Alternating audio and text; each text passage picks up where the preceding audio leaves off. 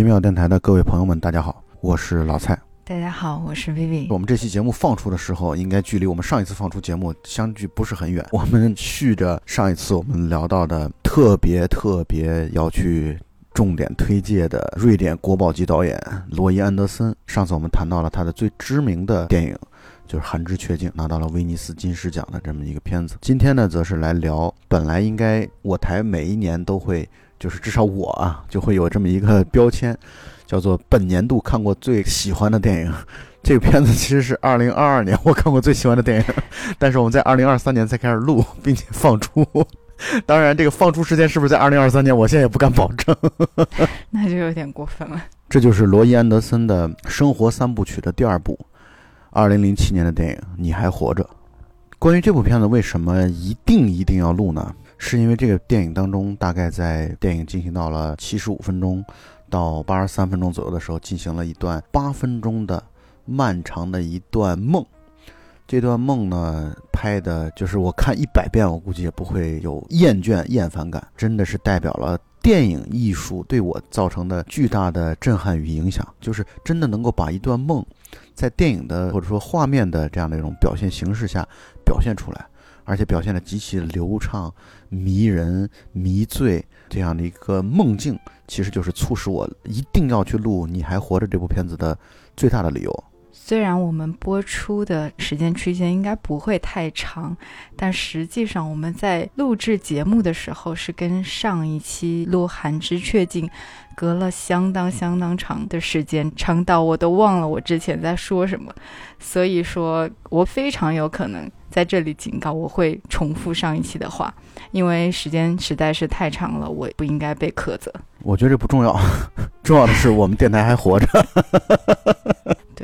给给自己一个台阶。你还活着这部片子，正如我刚才说的，它是罗伊安德森的生活三部曲的第二部，依然是极其强烈的个人风格化，并且呢，这个片子呢，就如我上次在谈《寒之雀静》的时候一样的，有很多其实我们并不能真正的说我们懂了导演到底要在表达什么，但是呢。一点都不影响我们在观看过程当中的这种愉悦感。还有，正如我在《寒之雀静》的节目当中也谈到了，就是看罗伊·安德森的电影有一种非常强烈的跟导演进行二度创作的这么一种快乐和快感。就是你会在他的只言片语的镜头的表达当中，你自己帮他去构建人物背后的这样的一个故事脉络、故事线，甚至是整个一整套的故事结构，你都会在头脑当中哎想这么一些戏码。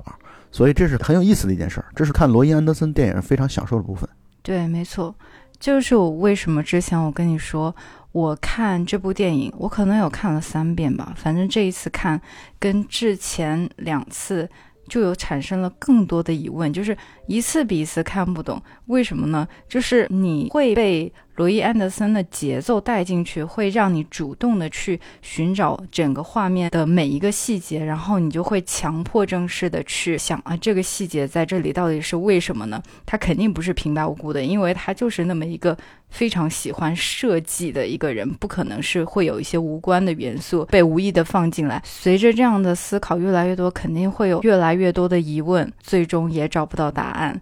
所以到目前为止，我不能说我非常的懂这部电影，能跟大家去解读，只能说分享一下我的感受和心情。对，这不就是我们一直在做的事情嘛？就是我们从来都不是一个这种高屋建瓴式的、高高在上的，然后来给听友来解读电影。至少这不是我们主要的出发点。我们主要的出发点其实就是非常简单的，以我们影迷的角度视角来去谈自己的观后感。这其实就是我们一直的风格。对，没错，我们应该是市面上最质朴的电影电台了。而且已经好几个月没有更新了嘛，一些听友也在询问说，你们是不是挂掉了？你们是不是不做了？就是我得稍微解释一下，我们这么长时间没有更新的几个原因啊。第一个原因呢，就是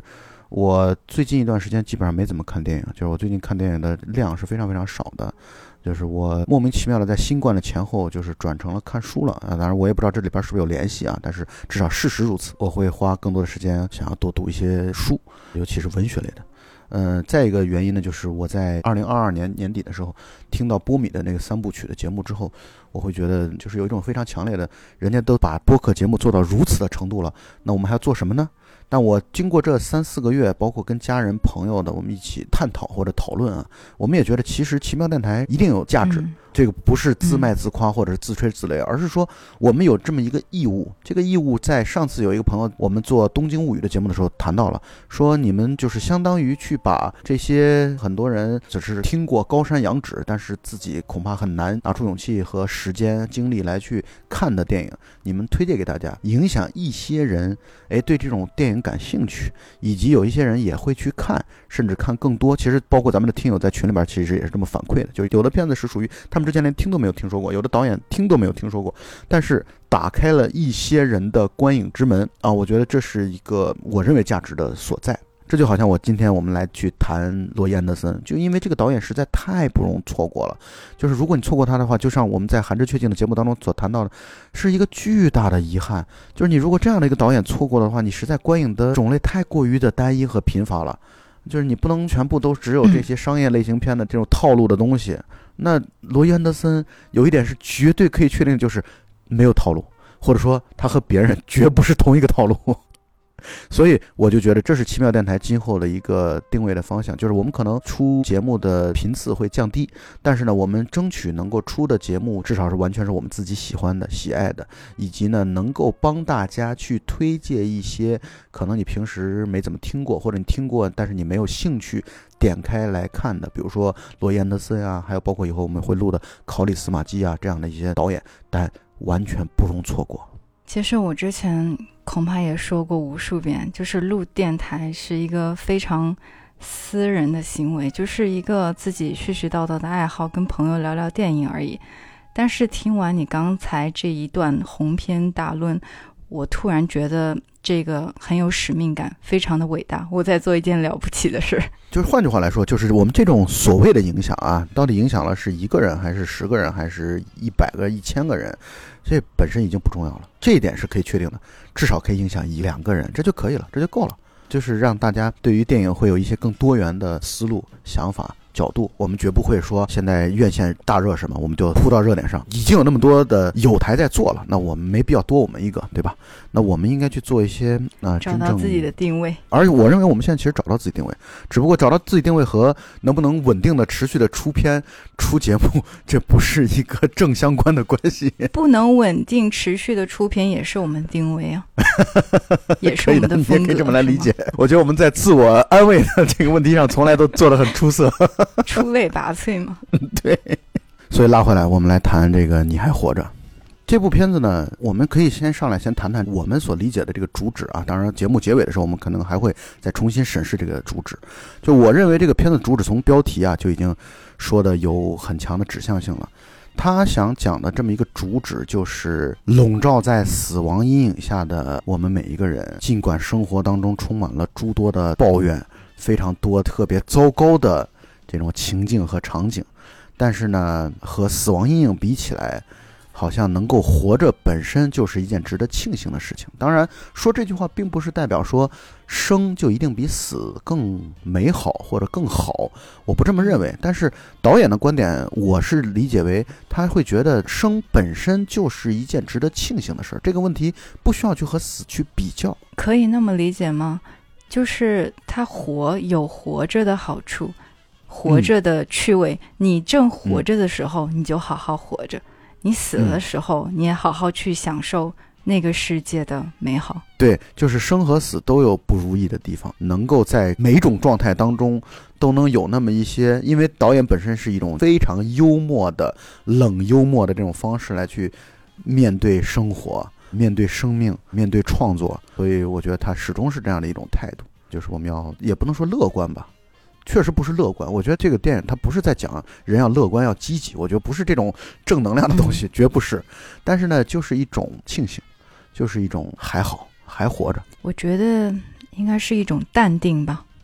对对对对对，我觉得这可能这个中性的这种表述可能更准确一些。嗯，你还活着这部片子其实很难讲，就好像《寒枝确定》一样，都非常难讲，因为罗伊·安德森永远都是碎片化的、片段式的，而且这种片段和片段之间，有的时候会有前后的联系，有的时候压根儿就不会有。某些片段可能只是就那么一个独立的一两分钟的存在，仅此而已。但是呢，也是在为主题而服务，所以它有。有连续性的部分，而且这种连续性它也会切成若干个碎片，在电影的前半段、中段、后段分别出现，围绕着几个重要的人物。那也有一些非重要的人物，那可能只是在场景当中出现那么一刻、一瞬间。所以这个片子很难讲。但是呢，我们尽力的去从主要人物的角度去出发，以及从这种单纯的片段的角度去出发，既结合电影展现的次序，也结合我们对于故事线的理解的次序。这么来去尽可能的跟朋友们来去做一些分享，当然分享的目的其实还是在于推荐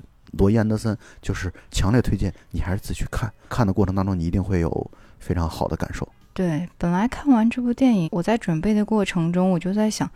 这要怎么讲啊？你还不如自己去看呢。就很多 视觉的东西我很难表达出来，但是想到连寒枝雀静我们都讲了，那胆子都肥了，就讲吧。肯定能讲好的。对，因为《寒之确定》当中其实充满了大量的关于人类的历史，尤其是欧洲历史当中的，包括瑞典王国的这样的历史，因为毕竟导演是瑞典人嘛。包括人和猴子进化论等等这样的一些内容，我们都敢讲，我们都敢去 挑战和尝试。那对于你还活着这部片子，其实历史的痕迹啊，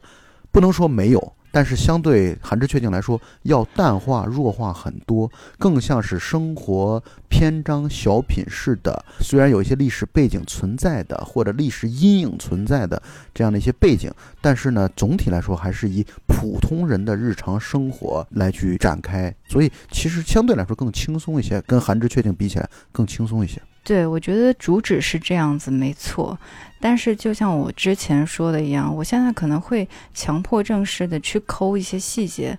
我觉得也许是寒之确定，他有一个比较明显的意图，想让观众去了解那些明面上的东西。但是你怎么就知道你还活着没有这些元素呢？可能它就藏在某一些细节里，更让你抓狂，更让你不知道怎么去讲。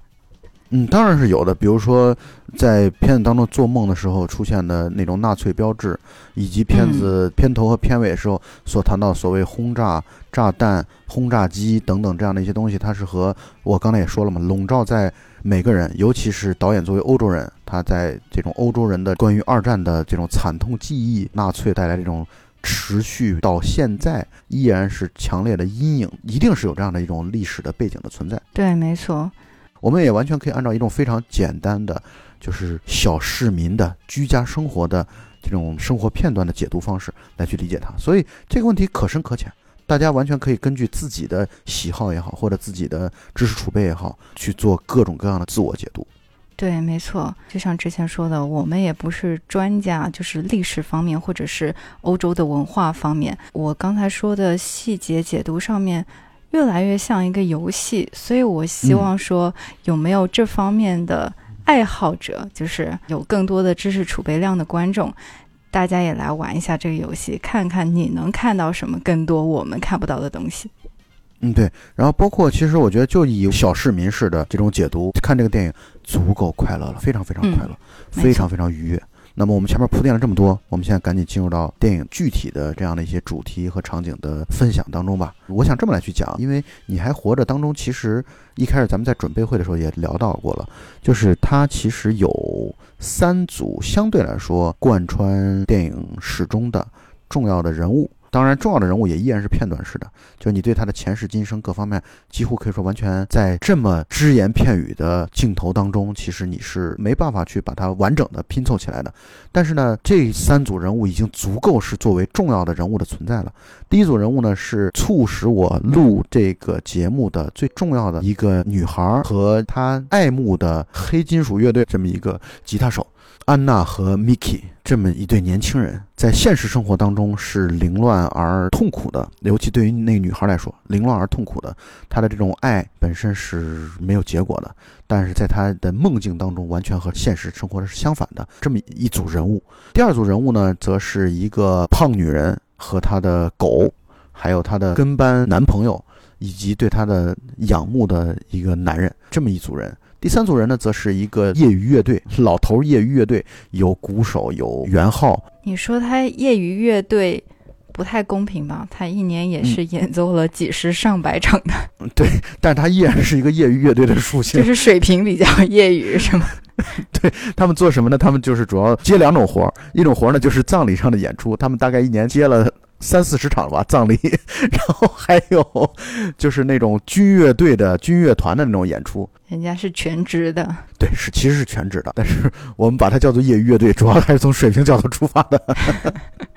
电影的主体就是这三组人群。对，正如你说的，主要人物给他们的故事线的长度和深度都是相当的有限，更不用说穿插的那些形形色色、来来往往的人，就基本上就是只有一分钟这样的时长。一分钟也是因为它的镜头比较缓慢。就是基本上不会在谁身上过多的停留，给他一个什么故事光环。而且大多数人除了这些主要人物以外，其他的人穿搭风格都非常的相似，而且他们的脸上的妆容都会画得很白，好像是有意让我们去分不清谁是谁一样。我一开始很纠结这个人到底是不是那个人，我还会快进，我还要后退去看。后来我发现，其实或许这会不会就是导演的意图？他就告诉我们，这些人也许也是他，也许也是你，就是无所谓，因为嗯，这个世界根本就没有主角，也没有人关心你发生了什么事，你更要淡定。因为我们俩都做了笔记嘛，所以我觉得还是基本上根据电影的次序来去把这个整个的流程去串接一下。这个电影的一开始，在一片黑屏当中出了一段字幕。这个字幕呢是歌德的一首诗，这个诗呢我简单跟大家分享一下，他这么说的：说知足吧，活着的人，在你那温暖舒适的床上，勒推河的冰冷寒风就要鞭打你奔逃的脚。这个勒推河呢是希腊神话当中的遗忘之河，是冥府的五条河流之一，也就是就好像我们这边的这个孟婆汤奈何桥是。就是在希腊神话当中，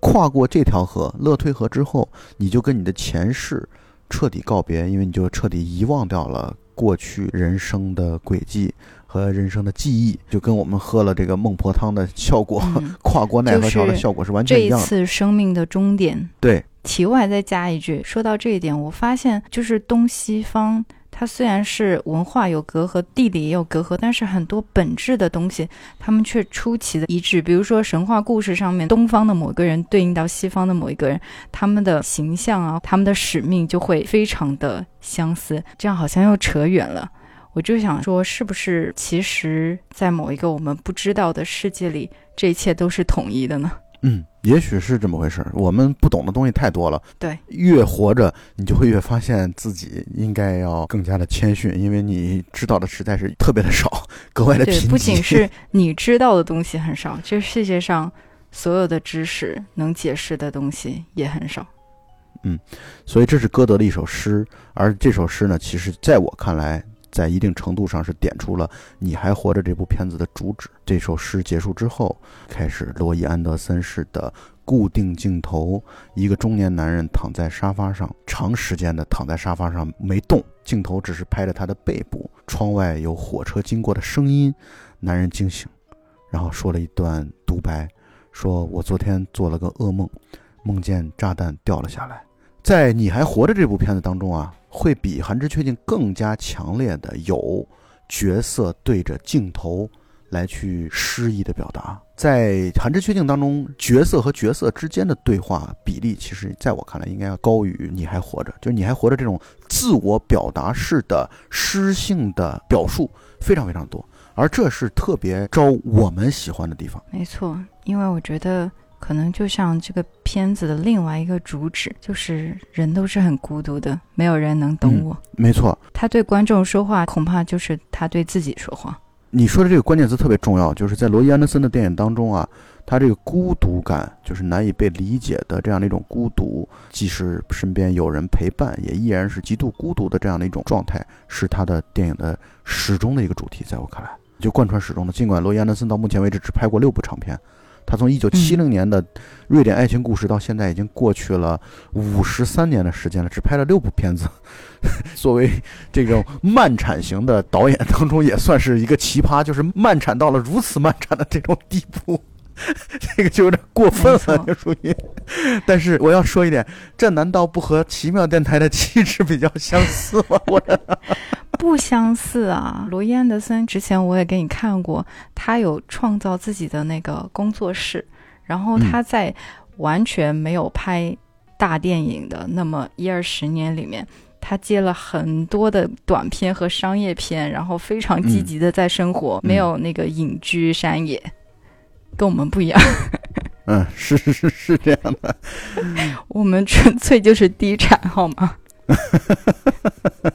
所以在那个男人的一段诗性的独白之后，我刚才谈到三组人物当中，其中一组那个胖女人出现了，她的男朋友坐在她的旁边，胖女人一直在抱怨着，抱怨没有人理解我，没有人爱我，等等等等，那个男人就一直在开解她。胖女人一看就是感觉对生活充满了抱怨、不如意，而且心系远方。因为她说了这么一句话：“她说如果我有一辆摩托车，就能离开这糟糕的生活。”所以她会有一种强烈的在路上的这么一个愿望。但是呢，一般来讲啊，我们的观点是一个人始终持续的抱怨自己为什么总不在路上的人，他其实永远上不了路，不想上路。对。就是他其实是会在自己的日常的这种沟壑当中，一直泥潭当中摸爬滚打，尽管一直在抱怨，但是始终脱离不开。就真正的上路派根本不需要抱怨，直接就出发了，哪还有这么多的废话？这不就是人狠话不多的表现吗？对，一般唧唧歪歪的都干不了大事。是。其实关于这个女人有几个剧情的连接，我觉得很有意思，因为嗯，她总是一种发疯的状态出现，然后说：“哎呀，我活着没有意思啊，就是没有人理解我啊，就好像下一秒要去死了一样。”但她绝不会去死的。对，第一次是那个男人说：“哎，我厨房那个灶火还开着呢，今天是什么炖牛排还是什么东西，是一种食物。”然后他就说：“哎，那我一会儿去尝一下，就不死了。”然后还有一次。既然我说到这个细节，我就先把后面的剧情稍稍微微补充一下。就是没关系，咱们不用管次序的问题，放开了说。他们俩在家里吃饭，他母亲在为他们准备饭菜的时候，他也有开始一番跟前面大同小异的抱怨，说什么活着没意思啊，没有人懂我啊，我马上就要去死了。然后他妈就说：“哎，晚饭马上就要好喽。”然后他又开始准备吃东西了，就好像说：“ 哎，都是因为你叫我吃饭，害我今天不能去死。”对，特别像我家的小狗，就是每次它要对别的狗喊的时候，我们只要拉着它的狗绳，它就会非常的凶；我们只要一放开，它就不叫了。每次我都感觉他说：“哎呀，看我不咬死他，别拉着我。”可以的。其实，在这个女人身上，我觉得罗伊安德森尽显自己的这种幽默大师的本性啊，或者特点。但与此同时呢，你会觉得这个女人的抱怨不是那种让人厌烦的。呃，怎么讲？就是你作为观众，你会觉得她是真的真诚的，她真的在抱怨这个人生，她会觉得自己一事无成，脱离不了这个泥潭。但是又不得不继续的在这样的生活当中妥协的生存生活下去，这其实是代表了很多人的常态。就是你看，我们很多人不都这样吗？对生活充满了抱怨，抱怨完了之后，第二天照样 打引号啊，继续是一条好汉，还是会去挤往返三个小时的地铁，然后去上班，灰头土脸，如此的重复自己的贫瘠又值得过的一生。我觉得，对啊，我们不也是每次要死要活的时候。还是要吃一顿好的，这种充满烟火气的、令人无法拒绝的台阶和收场来一下，好像在说啊，今天暂时就死不了了，那以后再说吧。然后日复一日的坚强的过下去。就是这个片子当中会不断的有这种生活非常糟糕的，甚至糟糕到了有一些夸张的这么一个程度的一些镜头。比如说，这个片子胖女人出场结束之后，即将出主题了，就是你还活着这个标题。然后一个厨房，几个大厨望向外边，啊，一个用助力学步器的老人拖着狗经过，这个狗真的是倒着被拖着。你会发现，这个人生和狗生都是多么的无奈啊！但是我又觉得很讽刺，就是如此悲惨的命运，这么痛苦的事情，就是因为自己行动也不方便的老爷爷的疏忽造成的。生命的厄运，其实很多时候也就是像玩笑一样。嗯，然后第二组人物就出现了，业余乐队的练圆号的那个男人，在深夜了，面无表情练着圆号，老婆尖叫抱怨。而且特别有趣的就是，罗伊安德森对于音乐的运用水准相当高，所有的牛逼的导演啊，在我看来没有一个音乐用的很糟糕的，就是音乐用的好与坏，其实也是区别。牛导演和糟糕导演的一个非常重要的标志，就是好导演就从来没有说音乐很减分的，基本上没有。如果你音乐减分，就说明你不是好导演，这就是我的观点。对啊，音乐是电影的很重要的成分。是练着大号的这个男人吹得非常难听啊，其实是，以至于他的老婆忍受不住。但即便是这些难听的音符，却和背景的音乐结合的融合的非常的好。嗯，而老婆尖叫抱怨。大摔门，然后导致他们家墙上的挂画掉到鱼缸里，而另外一边就是他的楼下老头听着这个难听的噪音，拿扫帚捅天花板，然后吊灯掉了下来，所以就是大家人人都不如意。你就可以看到这里边的感觉，就人人都是疲惫的、孤独的、不如意的。每个窗口万家灯火，全是各种各样的一地鸡毛。嗯。而这段就展现出来罗伊安德森在画面的构图选择方面呢特别大师的水准，就是画面一切切到了对面的楼上阳台，一个谢顶的男人在阳台抽烟，他作为这一组镜头的主要的捕捉对象，而镜头的另外虚化的部分，则是对面的用扫帚捅着天花板、房顶、吊灯掉下来的那个男人，以及楼上的那个吹号的男人，全都在一个镜头当中。展现出来啊，这个构图特别的棒。对，而且对面很显然是喧闹的场景，但是由于太远了，是静音的。这面屋内有人在说话，就是谢顶的男人的那个视角，他是有发出声音的，有对话的，但是他是很静的，几乎是静止在那里。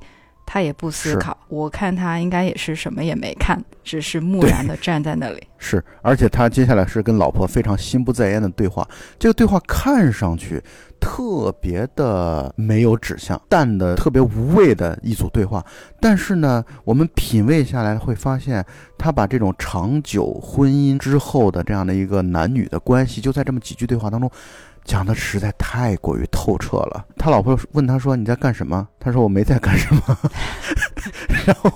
他老婆说：“你有心事。”他说：“当然。”然后老婆问说：“你在想什么？”他说：“我忘了。”然后老婆问：“你在想我吗？”他说：“好像不是。”老婆说：“你从来不想我吗？”然后他说：“也不是这么绝对。”就可以说是百无聊赖的。对生活 完全没有热情的这么一个状态，就在这么几句对话当中展现的淋漓尽致。就是那种长久的生活对于一个人的，我不知道这个词合适不合适啊，摧残和打磨之后，人已经丧失了生的热情，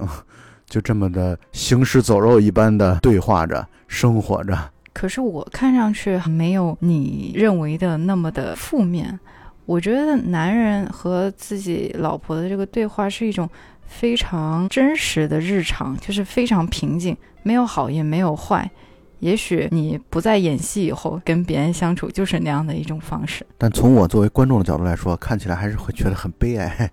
这个悲哀我说不上来到底是因为什么悲哀，但总之就是很悲哀。就是他的电影当中幽默的部分让人发笑的很快乐，但是呢，与此同时呢，他讲起孤独来，讲起。人生的无奈来，我觉得讲的也非常的忧伤，所以这是罗伊安德森轻易的能够俘获我作为观众的这么一种心灵节奏，这是我觉得罗伊安德森是非常对我的胃口。嗯，我可能是由于他画面和整个气场的给我的感受的影响，虽然我可以感受到你说的那种孤独，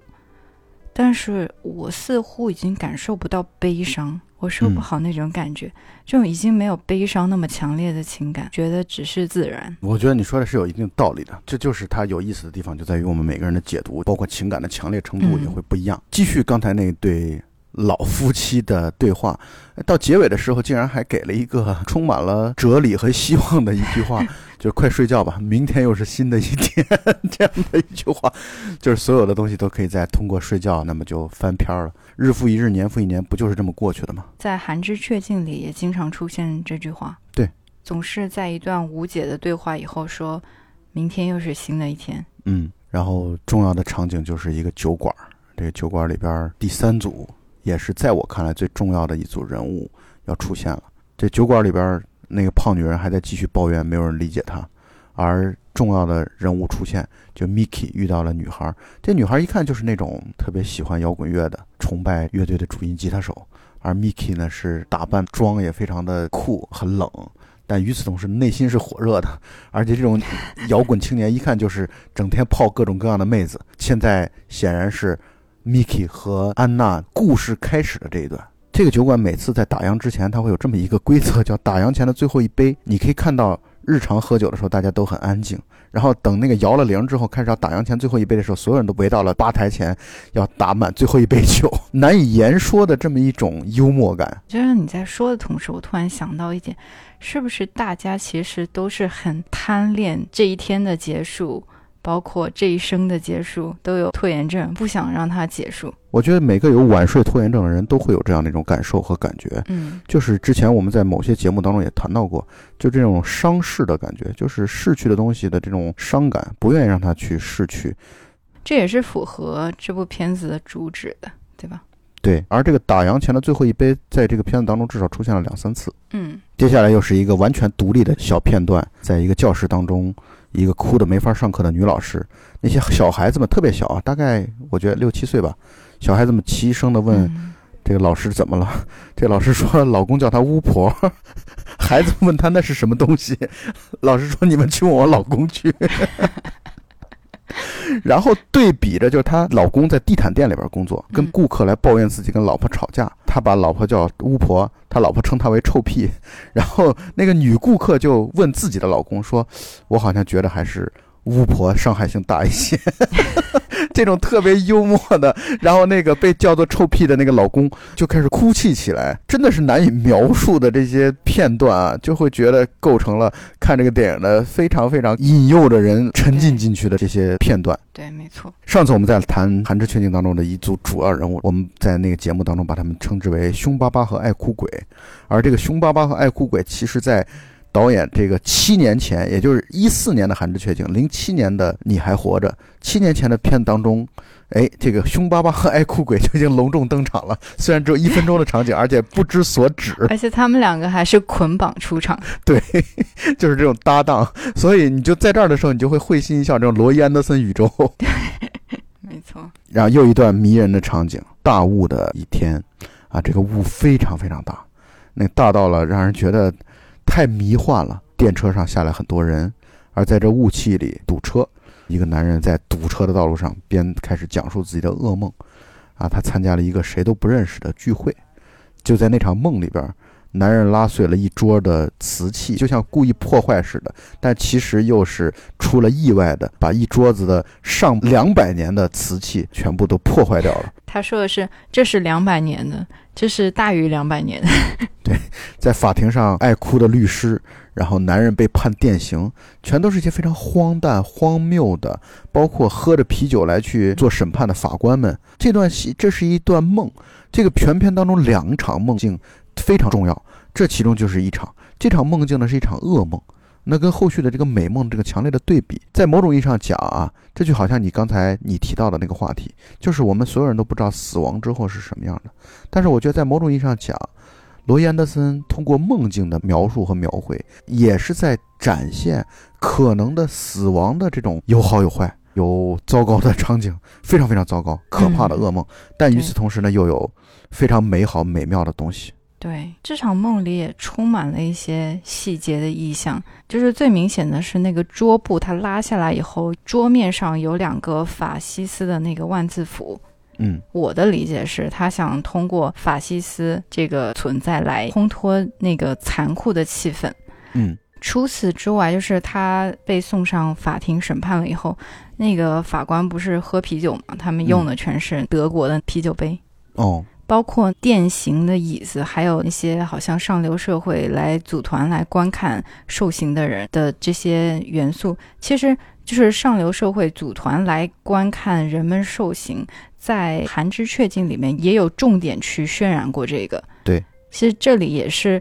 跟后面的《寒之雀境》一样，有一个我觉得有个反战的一点点心思在吧，想要表达的东西在。对，反战是一方面，更重要的就是，就像我刚才所说的，我一直觉得这片子是导演在讲啊，笼罩在死亡阴影下的我们活着的人。他为什么反战？战争其实带来就是死亡吗？对，但与此同时，就是纳粹法西斯给整个欧洲人心目当中一直笼罩着的这种挥之不去的阴影，以及再就是我刚才所说的两段梦，其实在某种意义上讲，就是导演对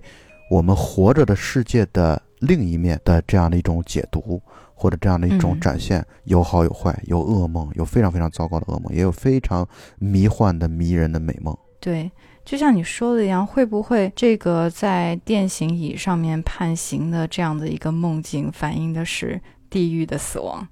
而安娜的美梦则是天堂呢？我完全同意你的这个解读，我而且我觉得这个解读挺靠谱的，完全可以这么理解这件事。上一秒想出来的。他这个片子当中其实还有一些我们可以快速的略过的东西，他其实就讲的这个生活当中的这种无奈，生活当中的糟糕，比如说来问自己爸爸要钱的儿子遭到了父亲的训斥，但是父亲呢还是会依然给他钱，以及呢在老人院看望自己妈妈，他母亲已经老年痴呆，所以痛哭的中年妇女，这些场景其实它和前后的剧情没有关联，但是这些场景呢，我觉得就是一种。对于我刚说了糟糕的人生，但又不得不忍受忍耐，但与此同时呢，你忍受忍耐之余啊，还有很多值得玩味的地方，啊，谁都是这样过的。生命本身，我谈不上美好这个词，但是我是觉得生命就是这样，就要接受，什么都有，既有好的，也有糟糕的，而且甚至可能在导演的笔触之下，糟糕的居多，但依然值得活，值得过。对，因为他糟糕的非常的克制。对，就是没错，就一点点糟，像你每天都会遇到的那样糟。对，是这样。所以这样的一些场景其实可以快速的去过嘛，但是在看的过程当中依然好看，依然有很多的想法。然后又来到了主线的人物这边，业余乐队在一起排练，窗外雷声大作，滂沱大雨。他们在排练的这个排练房啊，安娜来去找 Mickey，就是黑魔王乐队的主唱，并且问他们这个业余乐团说：“我要找 Mickey。”然后他们说 Miki 是谁？他说他是黑魔王乐队的主唱。然后那个业余乐队说啊，好像一会儿四点钟还有一个乐队在这儿排练。所以我想说什么呢？就是这个所谓的黑魔王乐队啊，听上去气势磅礴，就是像那种成功的地下乐队一样，但其实也不过是沦为了和这个业余乐队一起抢占排练房的这么一种命运。所以就是这样一种感觉。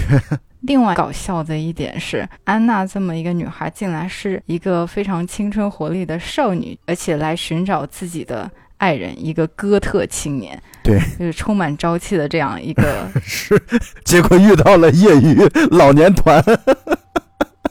这也是一个搞笑点，是特别强烈的这种对比。然后在卫生间里。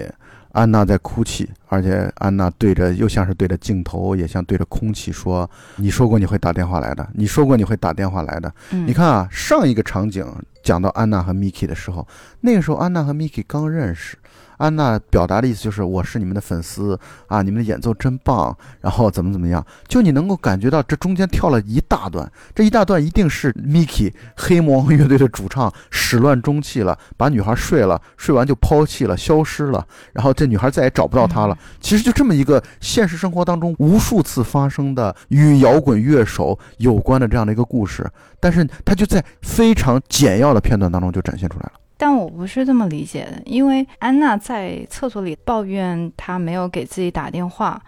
我觉得是他们可能在第一次酒馆见面的时候相互留了联系方式，就是那种非常寻常的搭讪客气话，但只有他一个人认真了，然后并且付诸了真情。我不同意这个观点，因为他们一定是发生事儿了，一定上床了。对，你可以认为他绝对有，但是我觉得他一定没有。就是没有这件事情让整个故事更好看了。她就是一个非常执着活在自己梦境里的女孩。对，我觉得现在很有意思的地方就在于啊，这个事情按照咱们两个的解读都没问题，你不觉得吗？嗯，就是按咱们俩的解读嗯都没有任何问题。就是你所理解的故事线，就是其实他们俩自从第一次见面之后就再也没有见过面。对啊，对啊，对啊，一切都在想象当中、等待当中，或者说自我的这样的一种催眠当中。但我的理解的故事线就是，这个男的已经把他始乱终弃的睡过了，然后就抛弃了，然后从此消失了，等等等等。我觉得这两条线都没问题啊，我认为都没问题。对我为什么那么理解，也是前面说过的，就是罗伊·安德森整个画面和气氛给我的那种比较，性冷淡的气息，也不是性冷淡，就是比较架空，就肯定会有一个奇怪的人出来，嗯就是这里的人的想法应该会比较奇怪。对，所以啊，还是我刚那观点，我觉得咱们俩的理解都没问题，都续得下去。嗯，当然，我这个理解可能就会更俗一些啊，你的这个理解就更空灵一些，更精神气质一些。但是还是那句话，两种理解都没问题，都说得通。就说到这个情节，其实还有一个很值得提的细节，就是他们老年军乐团在排练乐曲的时候，窗外不是打雷了吗？对，一开始是下雨，有一个鼓手还有大号啊什么什么的，他们一起在协奏。但是后来那个鼓手他就出去了，去卫生间还是干嘛不知道，窗外就开始打雷，然后他们就更加和谐的一起齐奏，就是那个雷声就把那个打鼓的人给取代了。没错，就是这些小细节，你说它对剧情有影响吗？没有任何影响。但是玩味这个嗯过程本身是观影的极其愉悦的感受。对，还有一点，不知道你有没有注意到，就是一开始他出现那个苏萨大号演奏者的时候，他是在一个比较狭小的空间里，因为那个北欧的房间它不是都比较小嘛，对，所以只能容下他一个人和一个乐器。打鼓的那个人也是出现在他的公寓里，就是一个空间，只有一个大乐器。我当时看到的时候，我就在想，他怎么那么喜欢大乐器呢？嗯，后来到了这个场景，排练教室一样的，对然后他空间其实是相对来说比较大的，嗯，然后这个时候他才甘愿融进去了这几样乐器都放在一起。这虽然是一个毫无意义的解读，但是我觉得他真的很偏执。不，但从另外一个角度来讲，我觉得你这并不是毫无意义的解读。为什么这么说呢？因为它接下来的这个画面对比就极其强烈。大雨的时候，像沙丁鱼一般挤在公交车站的人们，和这个空旷的排练房当中的这些乐器的散落的铺满，嗯这其实带有极其强烈的对比嘛。对他对空间好像，我相信没有一处是闲笔。是我非常同意。而且你看那个沙丁鱼一般挤在公交车站那些人们脸上的表情，由于那个大雨让大家都是噤若寒蝉，特别的，就是恐惧的那种表情。但是他能给这个幽默还能再进一步的再加一个码，就是还有一个人想要挤进来，但是挤不进来，然后狼狈的逃窜，看了一眼走了，不是走了，是狼狈的逃跑了，因为雨实在太大了。然后又是一段其实跟剧情没什么关系，但是很好看的一段戏，就是在餐馆里有一个偷钱的老人，一个得意志满的销售人员。金牌销售。对，就是你可以感觉到大部分人其实生活不如意，但这个销售呢感觉生活非常如意，是吧？嗯，然后马上就要给他来一下。即便是这样的角色，导演也要让他不如意。他在大放厥词的过程当中，旁边坐着一个老人，把他外套里的钱包偷走了。然后他从本来得意志满的一个状态下，到了一个特别狼狈的一个状态，只是花了数秒钟而已。嗯但是呢，我为什么要专门说他呢？因为他在跟别人打电话的时候说了一句话，我专门记录了下来。他是这么说的：“他说，面对战争和生意，人都不会真正胜利。”我觉得他其实也是在继续我们谈到的那个反战的因素、战争的阴影。嗯，在这些小的细节当中得以体现。然后场景继续来到了雷雨天，因为刚才就是大的雷雨天，几段戏都是在这个雷雨天当中拍的。这个雷雨天的酒馆里又继续进行了打烊前的最后一波，而其实重点不在于打烊前大家买酒的这个过程，而是重点放在坐在角落当中非常落寞的安娜。这是安娜的第三次出现。嗯然后又是一段跟前后并没有联系的剧情，一个精神科的医生在自己的工作室当中抱怨生活。他这个抱怨生活啊，就让我想起来我们之前在录《守望者》的节目当中所谈到那个小丑帕格里亚奇的这个故事。有一个特别心情郁闷的想要自杀的人，去找心理医生，跟心理医生说：“是我的人生太痛苦了，我想要去死。”医生说：“你先别着急死，今天晚上最著名的小丑逗乐大家的帕格里亚奇在咱们这个镇上演出，你去看了看他，也许你就能够快乐起来。”然后那个抱怨的男人说：“对不起，我就是帕格里亚奇。”所以，精神医生的这个表达啊，就莫名的让我想起来这个帕格里亚奇的故事。就是这些精神科医生，很多时候给别人带来精神上的抚慰的过程当中，但他们的精神压力又如何消解？那以及从另外一个角度来讲，既然他们自己的精神压力都无法消解，那么他们去舒缓消解他人的这种精神压力的过程本身不是滑稽可笑的吗？嗯，所以他说他已经戒了，再也不会去聆听了，只开处方。对，是的，这个整体的片子的风格或者说氛围，在我看来是丧的。但是呢，丧之余，我觉得导演不是那种简单的丧，或者说导演其实本意可能压根就不是为了表现丧，只不过整体的风格氛围看起来比较丧而已。当然，我也可以理解为这是我们观众自我的代入和解读。我觉得你刚才说的一个词很好，就是我觉得导演可能只是大师的云淡风轻，他没有想要表现丧，他只是说平淡。仅此而已。但是我觉得，就心理医生他的这段独白，其实有一定程度给为什么这个世界那么丧，为什么人们不快乐，给出了一点点答案和启示。他说他花了一个小时又一个小时聆听，试图让一个自私自我的人快乐，这不是徒劳吗？人们一方面如此的自私和自我，一方面又要贪婪的去寻找快乐，这个是相互矛盾的。我认为自私和自我的人是不会快乐的。嗯，是的，所以他从他的角度来去解读，你们这些人来去做心理抚慰和心理治疗是徒劳的，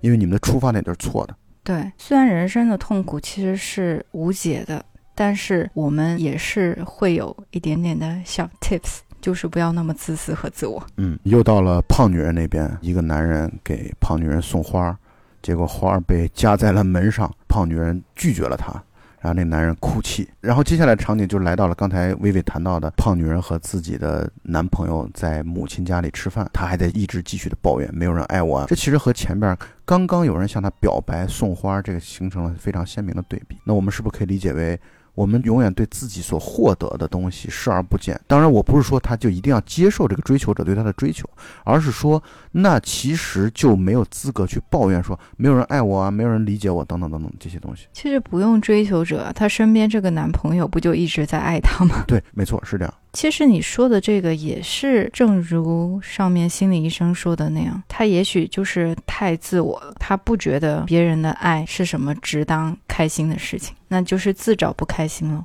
接下来是几段有趣的场景，一段呢是少儿不宜的一段镜头，大号手和自己的老婆上床，完全是他老婆自己在主导，大号手完全没有任何投入感。他一直就在嘴里边在讲自己的退休金如何被银行给搞得亏损了百分之三十多，他一年到头拼命的参加葬礼演出。他说了一个很有意思的事情，就是这些银行理财的工作人员告诉他说：“你把你的钱最好分散在两只基金当中，因为一旦一只基金不佳，另外一只一定会好。”结果他说他到年底查的时候发现两只基金都差得一塌糊涂。这种生活的无奈和糟糕，在他这个表达当中。就是我们都很会心一笑，其实我们完全都懂，大家都懂这个。对，我觉得他这段独白其实就像对冲这种事情，就是聪明的人能想出来的对应风险的办法。嗯，然后退休金是成熟的社会来减小退休以后的生活的风险的一种非常聪明的两个方法，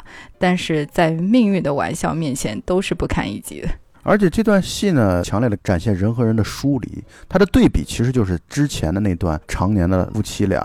心不在焉的那段对话，然后在这段则是心不在焉的一个上床。当然，女性很投入，男性完全就是完成任务似的，甚至就有理的。就完全就没有在这个场景当中，而这个有意思的地方就在于声音的处理，相当于有三段声音。第一个声音呢是背景的音乐，第二个声音呢就是女性的叫床声，第三个声音则是男人的一直在讲自己退休金的这么一段冗长的独白。他又像是给自己的老婆嗯在讲，又像是在给自己在讲，又像是在给观众在讲的一种抱怨。而这三组声音在一起的这个巧妙的融合，产生了极其强烈的冲击和幽默感。没错，就是三个声音的分离和融合，真的很像他们做爱的那个场景，他们像是在结合，其实就是分离的。你之前有提到他老婆是投入的，那他投入什么呢？我觉得他也是在投入在自己的那个世界里，他在享受这个事情，嗯，根本就不是一个跟老头的一个互动，对，不是跟对跟她方配合的丈夫的一个互动。是是是，没错，是这样的。所以更加凸显出来了罗伊·安德森电影当中的重要的主题就是孤独。就你看，在这个时刻，依然两个人是孤独的，而且完全是疏离的，没有交流的。嗯然后下一段场景是一个头发被剪坏的男人，以光头的形象去参加公司的这么一个内部的非常重要的会议。这个头发被剪坏这场戏很有意思，他作为顾客 一直在指责理发师，然后理发师一发飙之后，干脆把他头发从中间的一缕头发完全剃掉了，就他形成了左右两拢头发。对，主要是他是一个很傲慢的人，就是怼天怼地。理发师就是很友好的跟他就是 给点话题，然后他什么都怼回去，然后理发师还是很友好的去接纳他的坏情绪，什么也不说，直接给他头推了。我们作为经常去剪头发的顾客啊，其实他会和我们的日常生活会很有牵连嘛，因为我们经常去的理发店里边那些小哥特别喜欢跟人攀谈，我们作为顾客经常会很反感，然后有的时候也会没好气，所以这个故事警告我们，最好不要跟理发师产生冲突，还有这种教育意义。对不要跟理发师产生冲突，否则有可能会给你带来一两个月甚至半年的无法见人。很搞笑的是，后面这个人还报警抓他。对是报警抓理发师，然后警察很无奈。对，警察被迫过来，然后在他们俩争执中，警察发现是两个无聊的人，然后默默的离开。是，然而被剪成光头的那个男人啊，去参加会议的时候，正在开会呢。会议的主要发言人心梗了，然后就是一段葬礼。就所有的这些场景，嗯都会觉得生活好无奈啊，生活好悲伤啊，但是又非常的搞笑。从观众的角度来说，嗯，其实这个葬礼的这段戏我很喜欢，就是，嗯，首先它跟电影的风格是一致的，就是色彩非常的素雅，对然后再加上那个棺木，还有墙上的耶稣雕像，还有花，还有他们穿的衣服什么的，整个画面就感觉非常的温馨和美好。嗯，我真的很想用美好，是因为这个时候他们请来了一个女人唱哀悼的歌曲。它这个哀悼的歌曲呢，跟我们传统直观的想象中的那样的曲风是非常不一样的。这个时候背景是不是应该响起来？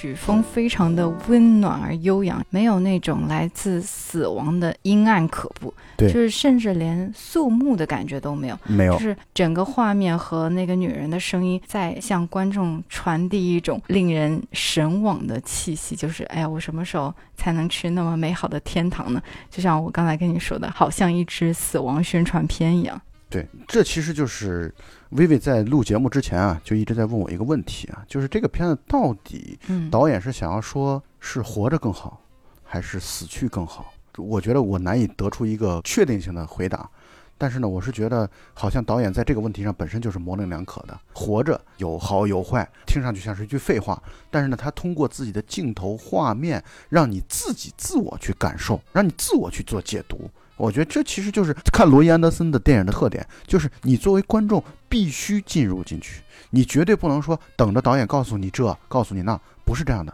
罗伊·安德森没有这样的义务，他也没有这样的意愿，他只是展现给你。没错，正像我们在《寒之确境》里面提到的说，就是罗伊·安德森这样的画面和他的节奏的表现方式，其实是正在调动观众的主观能动性，也考验着说观众对于这些细节的理解和把控能力，甚至是他主旨的把控，都是开放的。对，就是一种开放性和不确定性，大家都需要参与其中，作为观众必须参与其中。然后在接下来的两段，其中一个是跑步机上的男人，莫名其妙的一个场景之后，一个排队永远在最慢队伍的男人，他就在讲生活的不如意之后，然后来到了全片最让我心动的、最打动我的场景，就是一段牛逼的美梦。在这段戏当中，Miki 和安娜穿着结婚的礼服，坐在房间当中。但是呢，你会发现很有意思的地方在于，这个房间外边的场景竟然是移动着的。嗯，Mickey 一直在非常安静的弹着优美的吉他 solo 啊，特别好听。我们会截取一段放在这里，两个人的表情安详而幸福。房间外的场景越来越多的变化，你会发现哦，原来这个房间在行进当中，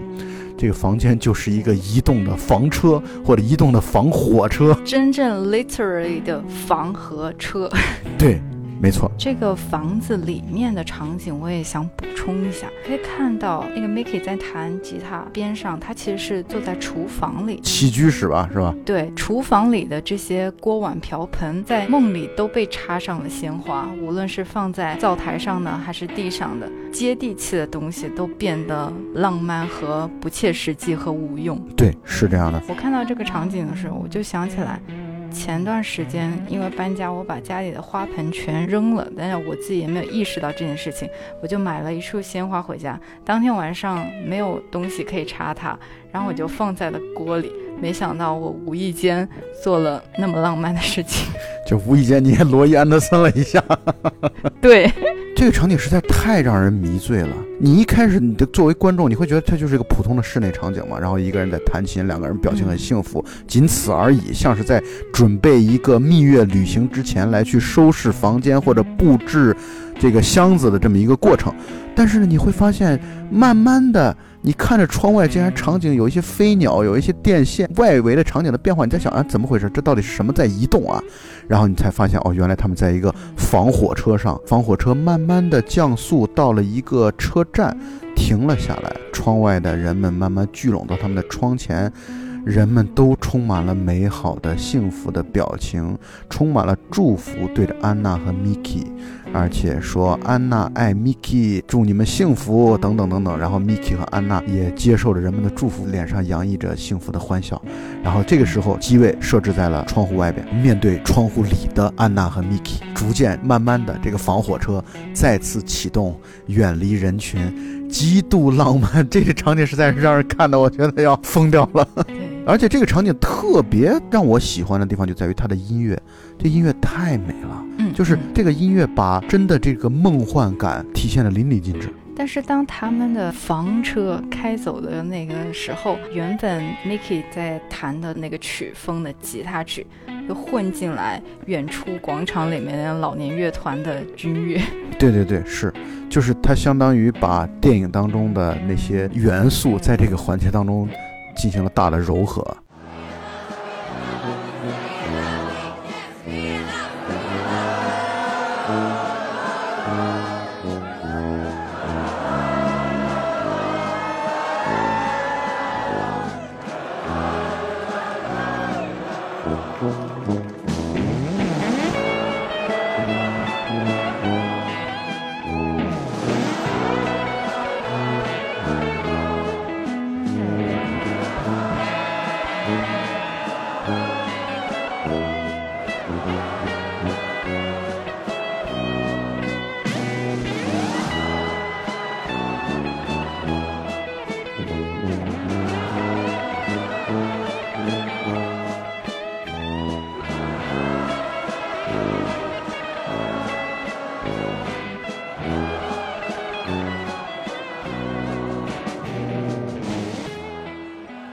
这段梦开始和结束都是以安娜的讲述作为开始和结束，画面又落回到了那个酒馆当中，安娜沉浸在那个美梦的幸福当中，而旁边有一个老人也在讲自己的梦，他说梦见自己会飞。然后在天上向爸爸妈妈挥手，在我看来，我非常同意你刚才那个解读，就是感觉讲到了天堂。他说前天我也做了一个美梦，梦见我会飞，梦见了爸爸妈妈，我们都很开心。独白还是挺让我动容的。动容的一个很重要的原因是在于这段戏诗意十足，所以看起来会非常非常的美好和美妙，就是每一句对白都像是诗。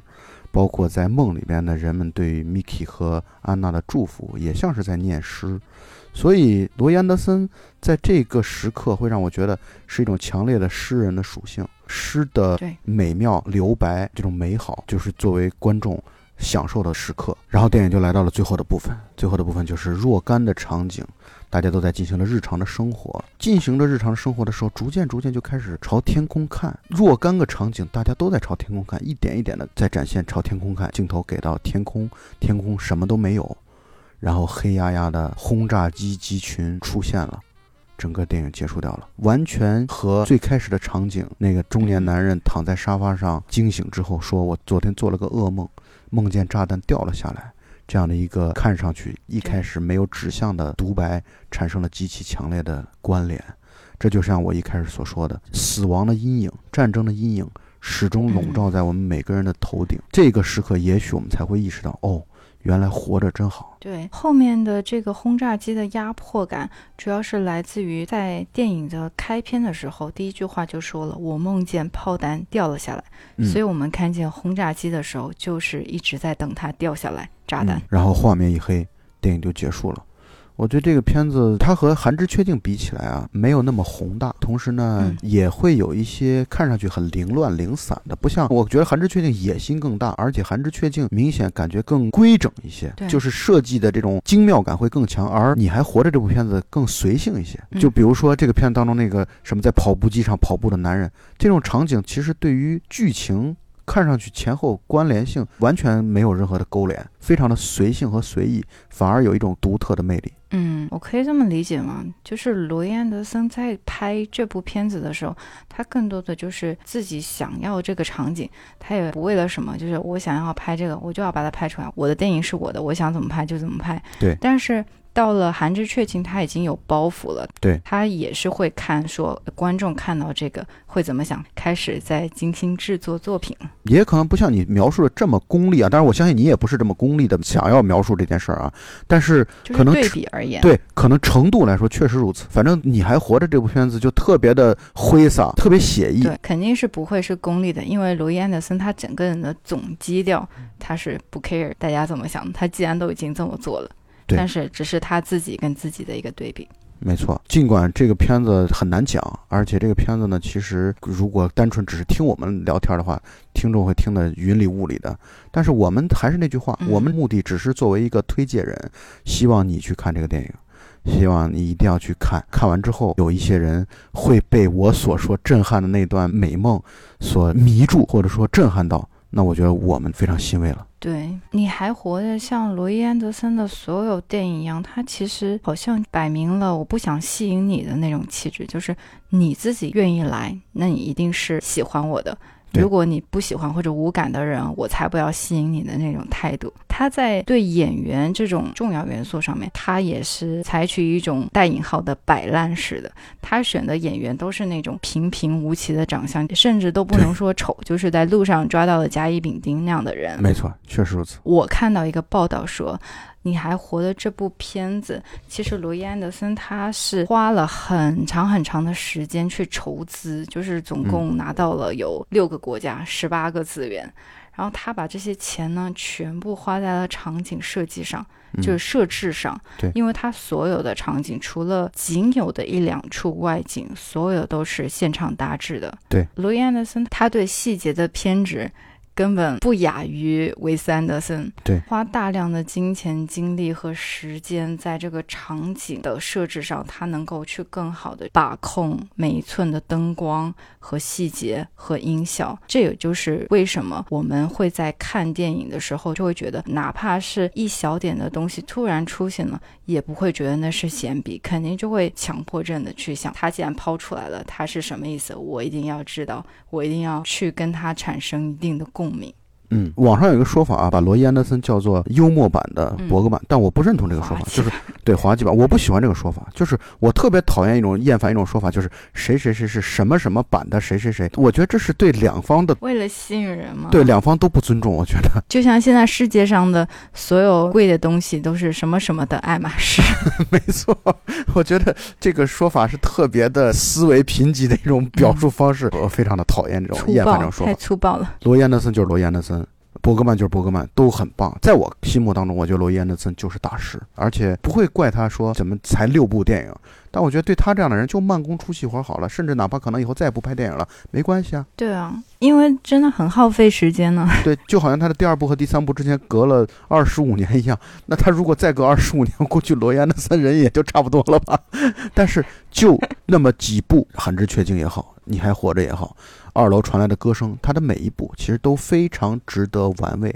而其实包括他七五年拍完《羁旅情愫》之后，过了二十五年才拍《生活三部曲》的《二楼传来的歌声》，就是因为他的《羁旅情愫》获得了票房的大的溃败。但其实《羁旅情愫》这个片子嗯我是看过的，我觉得，因为他每部片子我都看了，《羁旅情愫》我很喜欢。这种罗伊安德森式的调调，在那个时刻已经有雏形了，已经在展现了。当然，他和后来的这个《生活三部曲》的风格相差还是蛮大的，但是那就是罗伊安德森。嗯，我觉得这件事情也挺有意思，挺值得玩味。就是他不像是我们认为的那样的艺术家。假如说一个滑铁卢，他那么长时间没拍，可能就是什么也不做了，就潜心创作，我就要追求艺术，什么什么，就是煞有其事的去追求艺术。但是他好像就像他的片子要表现的那样。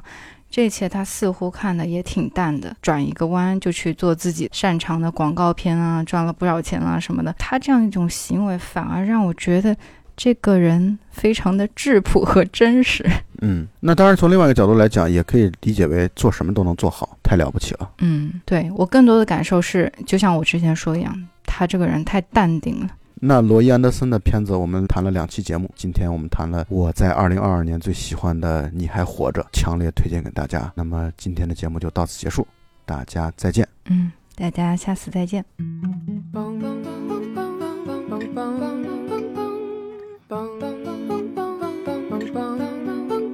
Mr.